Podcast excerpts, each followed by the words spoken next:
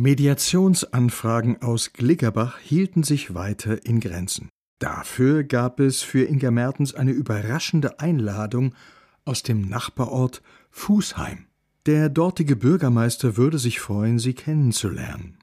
Sie nahm das Wohlwollen zur Kenntnis, wunderte sich aber auch ein wenig darüber. Der, das ist ein Gangster. Ich weiß, was der vorhut, unkte Marion Helche, als sie ihr davon erzählte.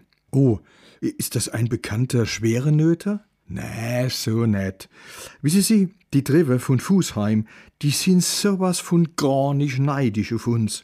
Alles, was mir in Glickerbach have, das wolle die auch. Und a Mediatorin have die eben net. Ich sag Ihnen eins, der will sie abwerben. Du dabei, der weiß wahrscheinlich gar nicht, was sie mache. Der will bloß wieder gewählt werden. Und du der kehrt, mir habe was Neues. Aller probiere sie's halt. Aber sie bleiben mal schä du bei uns und bei mir, gell? Keine Sorge, Frau Helche. Dann verschiebe ich die Antwort erstmal. Ich fahre sowieso demnächst in Urlaub.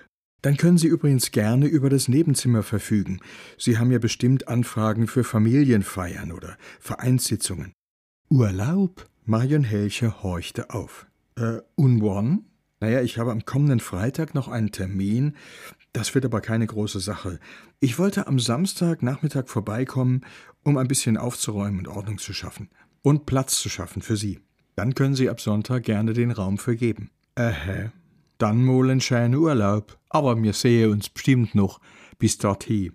Die gerade erlangte Information beschleunigte die Partyplanung erheblich. Für Marion Helche stand der Termin damit fest. Der kommende Samstag musste es sein. Umgehend informierte sie die Kornfels, hatten die sich doch um die Einladung der Hut 48 zu kümmern, wie Axel Kornfeld, Kommissar Günthers Frauen, nunmehr zu bezeichnen pflegte. Der schaltete sofort in den Machermodus. Und die andere, my Supervisor, die sind sowieso Standby. Macht er keine Sorge, ich kümmere mich. Auch seiner Rosi war der baldige Termin recht. Sie hatte gegenüber den Frauen ein schlechtes Gewissen. Es war nicht ihre Art, alles in der Schwebe zu halten. Ihr schüchterner Freund, so teilte sie ihn mit, das habe sie ja gemerkt, habe sich über die Resonanz total gefreut und die Gespräche und Begegnungen genossen. Zum Dank wolle er für alle, die er bei der ganzen Aktion kennengelernt habe, eine große Party geben. Ganz zwanglos, gute Musik, leckeres Essen, feine Getränke. Sie würde sich freuen, wenn du huscht es einfach drauf, Schitzel, bemerkte Kornfeld anerkennend.